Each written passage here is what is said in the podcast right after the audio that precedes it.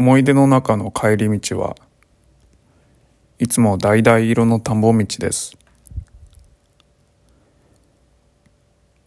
図書室は校舎の3階にあって帰ろうと思って階段を降りていると踊り場に堀ちゃんが立っていました。待ってた。どうして。僕は堀ちゃんとクラスメートながらほとんど喋ったことなんてなかったから不思議に思って尋ねました。何借りたの？それ。と僕の「どうして?」には答えずに堀ちゃんは質問に質問を返します。マルセル・マルボー。の刺繍だけど答えて僕は恥ずかしくなってしまいました。刺繍を借りるなんて気取ってるような気がしたからです。5時のチャイムが鳴りました。そちらに気を取られていると「見せて」と堀ちゃんは僕の手から刺繍を取ってその場でペラペラとページをめくりました。下駄箱で「いつも図書室に行ってるの?」と堀ちゃんに尋ねられました。うん不意をつかれた僕は慌ててしかしなるべく何でもないみたいに答えました。まるで本が好きだからそうするのは自然なことじゃないかといったふうに。本当のことを言えば僕はまださっきマルボーのミュンを読んだ堀ちゃんの姿を反芻していたのです。堀ちゃんはもうズックを履いて校舎から出ていて昇降口で僕を待っていました。傾く夕日が堀ちゃんを輪郭だけ光らせていました。僕たちは並んで田んぼ道を歩きます。刺繍とかよく読むの。ん？うん。そうだね。そうだね。不意をつかれて二度も「そうだね」と言いましたが最近の僕はもうすっかり詩集とか童話くらいしか読んでいられないのです。さっきのなんだっけ？よかったなすごく。本当？うん。なんだっけ題名？ミュン。渋谷君シーケークとか聞く？あんまりわかんないかも。音楽とかよく聞くの？堀ちゃんは「そうだね」と少し笑って「すごくいいよ聞いてみて」とカバンからイヤホンを取り出し僕に渡しました。思い返すに僕は自分がほとほと嫌になります。この時いやらしい想像力がオートマチックに稼働したこと。堀ちゃんの MP3 プレイヤーから流れてきた曲は「パラソル」でしたが僕はこの時まだ題名を知りませんでした。僕は黙って音楽を聴いていました。堀ちゃんも黙って僕を見ていました。だから田んぼ道には音楽だけが流れていました。僕の左目から涙が一滴だけ落ちます。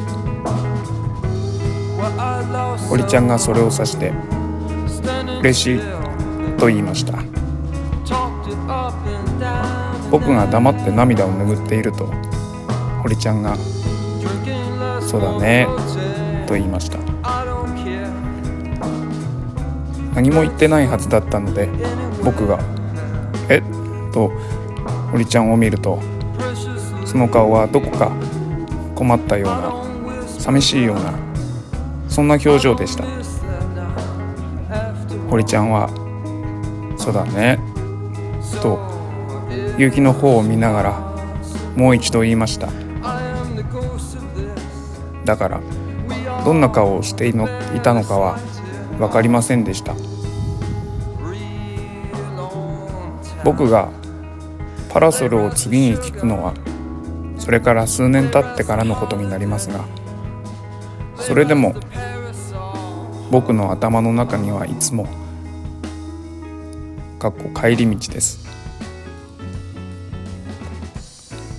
この日のこんな光景が橙色です。鮮やかに。田んぼ道です。浮かぶのです。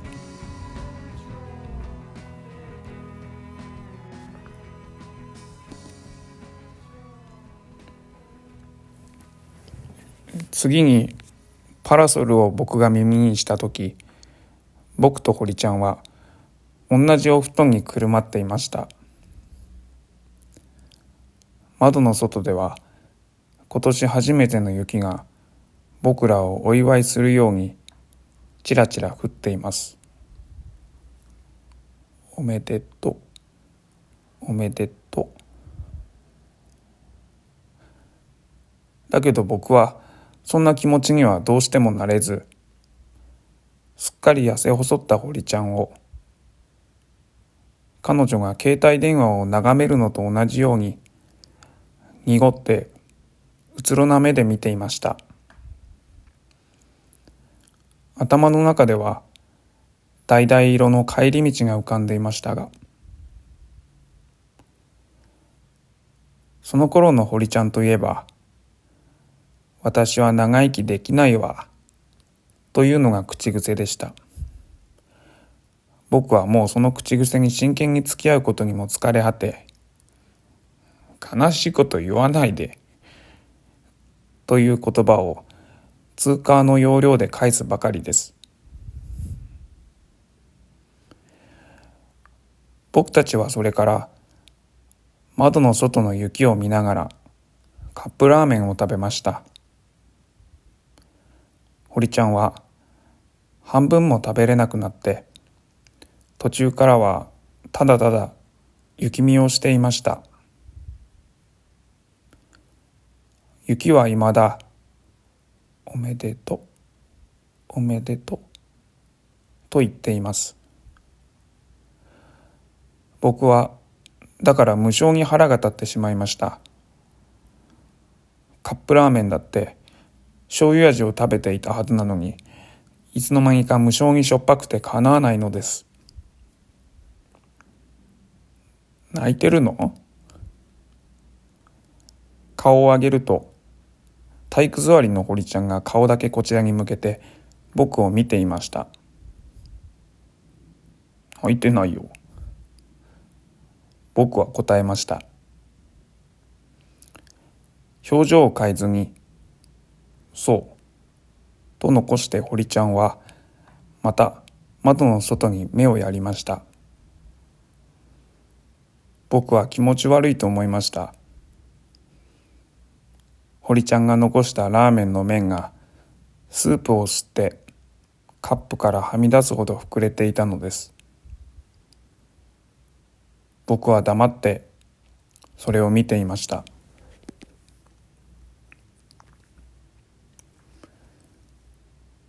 堀ちゃんはそれからさらに痩せ細って今ではもうどうして生きていられるのかわからないほど骨と皮ばかりになってしまいました。口癖は殺してに変わっていました。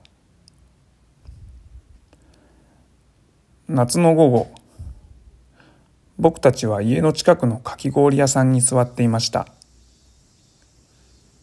テーブルには雪みたく氷が積もったガラスの器が2つ置かれています。堀ちゃんはそれに口をつけずワンピースから伸びた自分の両膝をうなだれるように眺めていました。僕はかき氷を食べるタイミングを測っていました。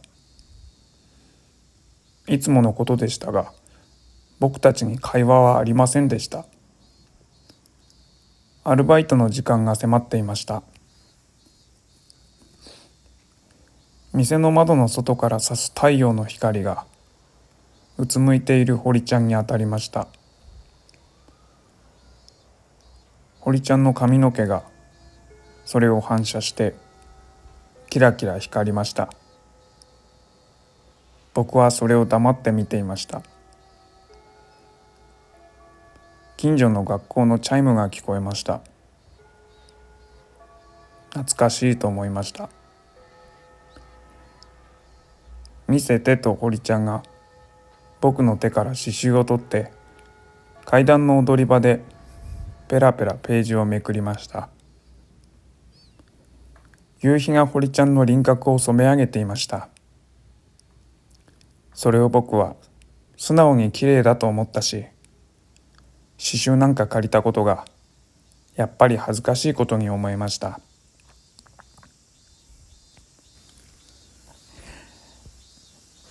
かき氷屋の現在からあと3年の後に堀ちゃんは死んでしまうことになります。だからこれから書くのはかき氷屋にいる僕がまだ知らない未来のことです。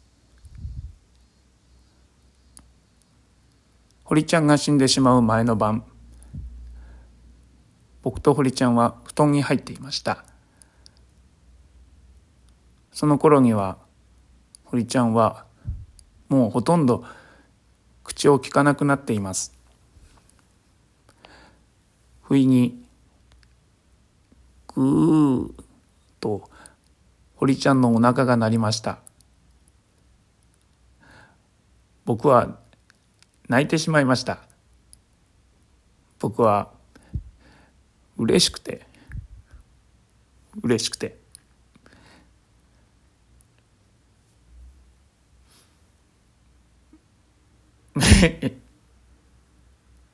なんか食べようよ。堀ちゃんは口を開きません。いい加減痩せすぎでしょ。堀ちゃんは口を開きません。あ僕何でも作るよ。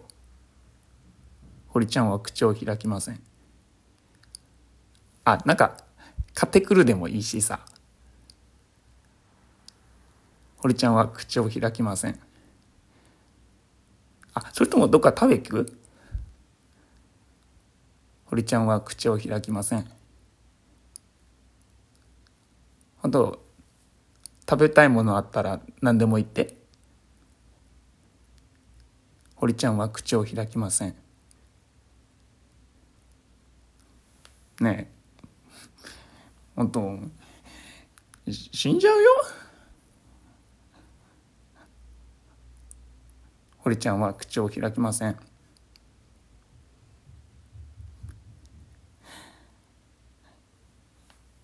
死なないで。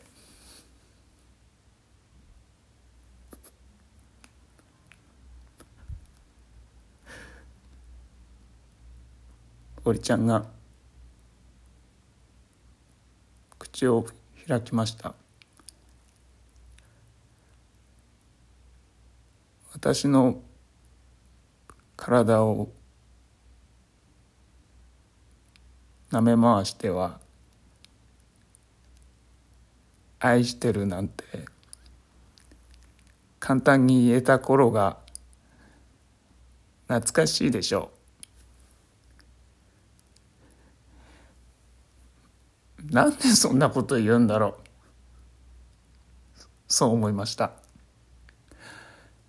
だけど僕は黙ってました。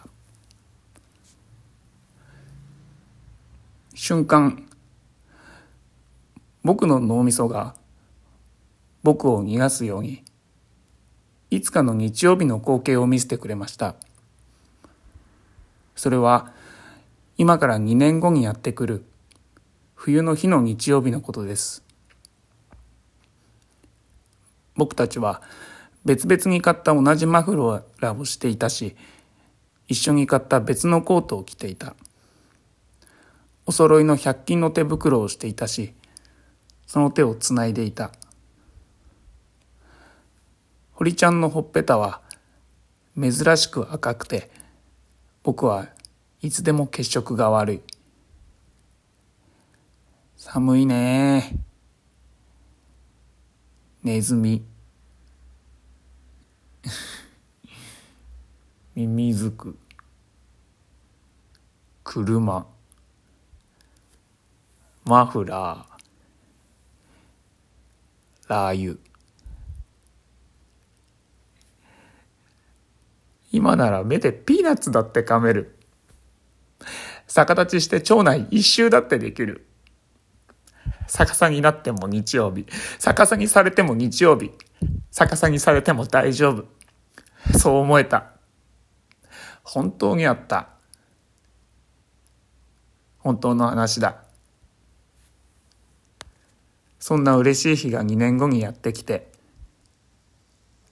そんな悲しい日が3年後に待っています。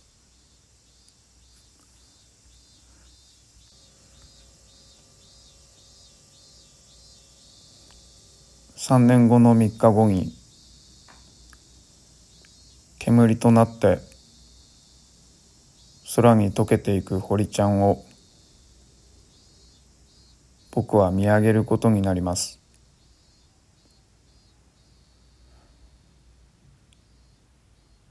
空は青色を少しずつ失っていって次第に橙色へと変わっていきます。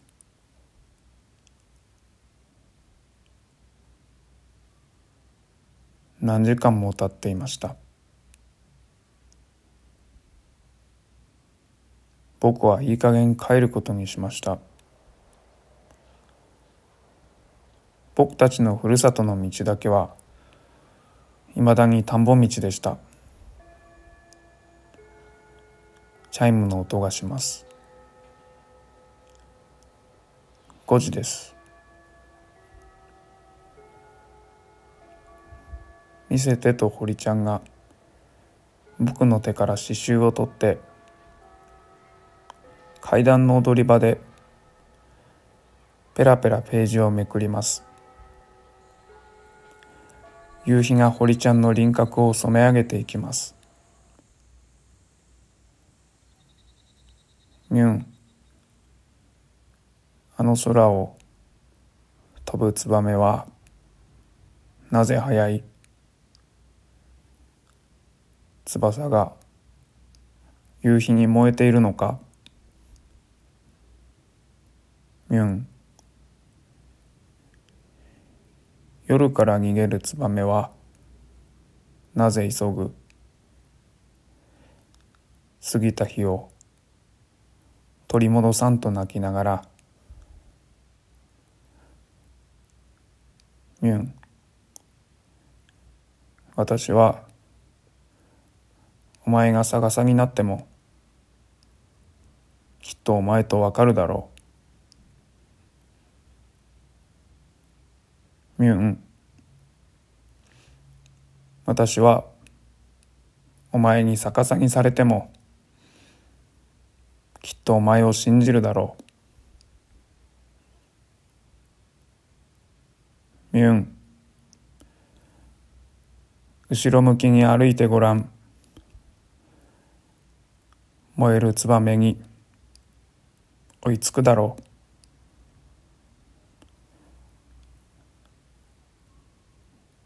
ミュン。お前が私を見失ってもすべての季節で君に手を振る。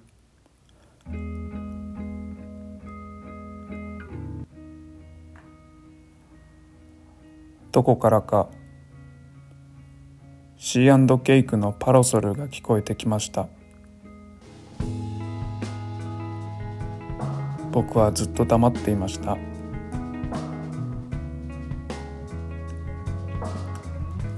と足元に涙が落ちました。僕は言います。これからも君のことを思っていい。